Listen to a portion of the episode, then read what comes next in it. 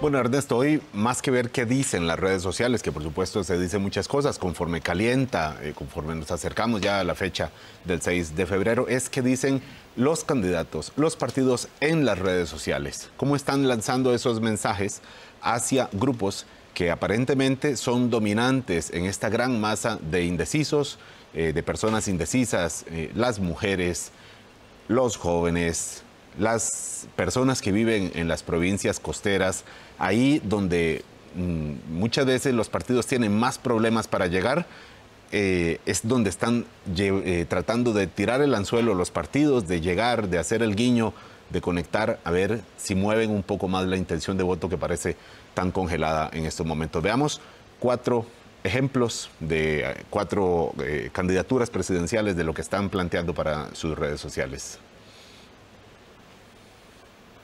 A José Pablo que va a hacer un takeover de mi cuenta de TikTok en estos últimos días de la campaña, porque para mí es muy importante darle una voz a los jóvenes. Movamos juntos a Costa Rica. Nos vemos en TikTok.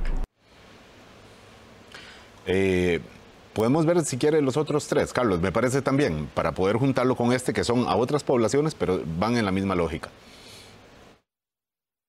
La posición del partido Frente Amplio es fortalecer el desarrollo turístico en Guanacaste, poniendo énfasis en el apoyo a las pequeñas y medianas empresas, a los emprendimientos del turismo rural comunitario, a las empresas locales de ecoturismo, dándole más valor a la riqueza cultural que tiene Guanacaste para que los beneficios del, turismo se distribuyan mejor en las comunidades rurales y locales promover más encadenamientos productivos y no un modelo únicamente de enclave donde los beneficios se quedan solo en un sector y el resto de las.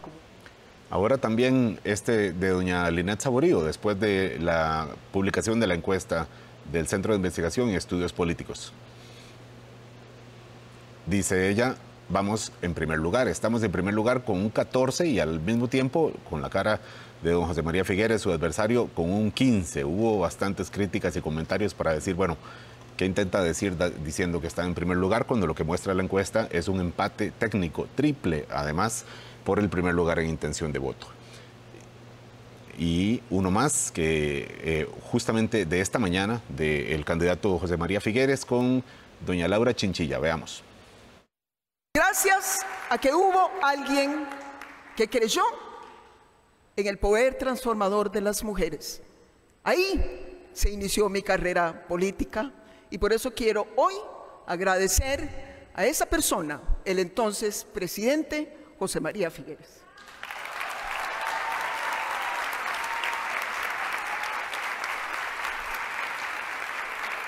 Ya saben, ya saben a quién le pueden echar la culpa de mi carrera política también. Esto lo publican los partidos en las redes sociales. Ya vimos un llamado a los jóvenes, vimos un llamado, más bien una respuesta después de declaraciones controvertidas que hizo la eh, candidata legislativa eh, Suray Carrillo del Partido Frente Amplio, entonces su candidato presidencial, eh, pues le tocó hablar de Guanacaste para tratar de aclarar, de enderezar lo que dijo por un tema muy delicado para la provincia que es el turismo. Y este último de liberación nacional dirigido hacia las mujeres con una figura que por supuesto es prominente más allá del propio Partido de Liberación Nacional, que es la expresidenta Laura Chinchilla. Ahora van con mensajes más dirigidos, eh, tengo la impresión, corríjame si no, Gustavo Araya, desde la política, desde la ciencia política, desde la comunicación política, podemos ver que ahora van mensajes con foco a ciertos segmentos de la población.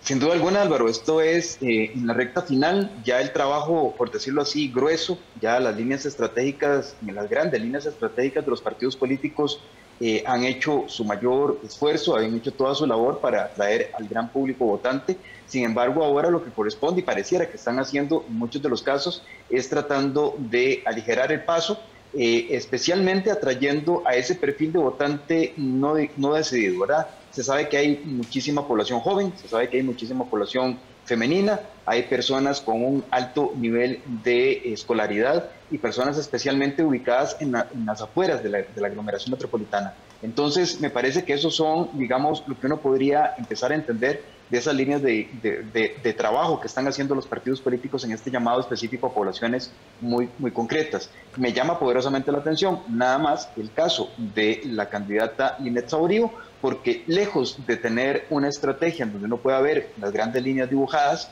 pareciera que perdieron la hoja de ruta y más bien están respondiendo casi que a, digamos, lo que podría llamarse improvisaciones, porque además eh, este, esta, esta comunicación que, vimos hace un momento eh, es eh, inmediatamente, digamos, sacada del aire y puesta otra, o, la sacan incluso casi al mismo tiempo, dándose cuenta del error para poder decir que se encuentran en un empate técnico. Igual negando con el, el resultado de la encuesta del propio CIEP que como bien lo indicas, es un empate técnico triple.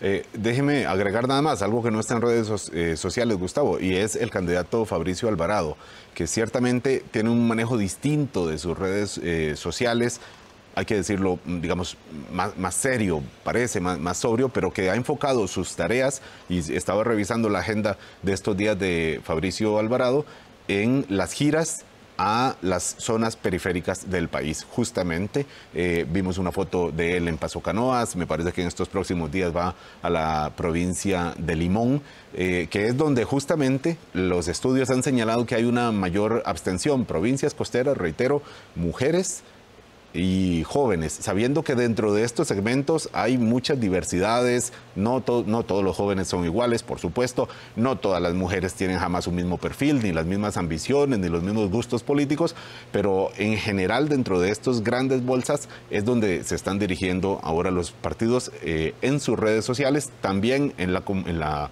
publicidad más tradicional y también en las actividades, eh, digamos, presenciales, como mencionaba ahora de Fabricio Alvarado. Gustavo. Sí, están, y además, Álvaro, me parece que lo están haciendo un poco como a destiempo, porque parece, ¿verdad?, que, que, terminó una etapa de la campaña y están empezando una nueva etapa de la campaña. Esto debió haber sido prácticamente, digamos, un desaparecer paulatinamente la campaña eh, que venían trabajando y empezar a aparecer paulatinamente también, conforme lo iban eh, dejando una, empezar a aparecer la nueva, la nueva, digamos, el nuevo enfoque de campaña. Eh, esto es tan evidente que efectivamente lo que parece es que los partidos políticos están cayendo en una suerte de desesperación.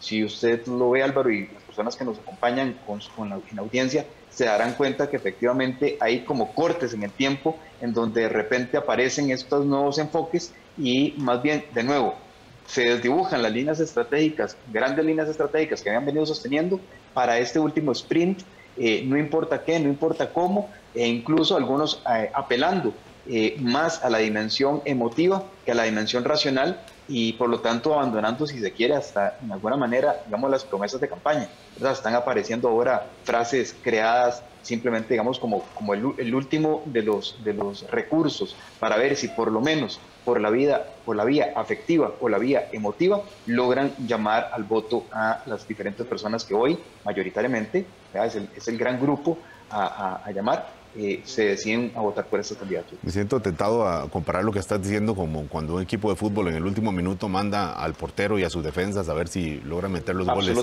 en un tiro de esquina, a, a, ver qué salvan, a ver qué salvan. Ciertamente parece tardío, por ejemplo, la incorporación de doña Laura Chinchilla a la a la campaña de, don José María Figueres, sabiendo que el peso simbólico de doña Laura representa algo muy distinto a lo que incluso se le ha cuestionado a don José María Figueres y ahora a 11 días sí se incorpora, aunque ella estaba apoyando desde tiempo atrás, de una manera por lo menos de palabra, pero no activamente.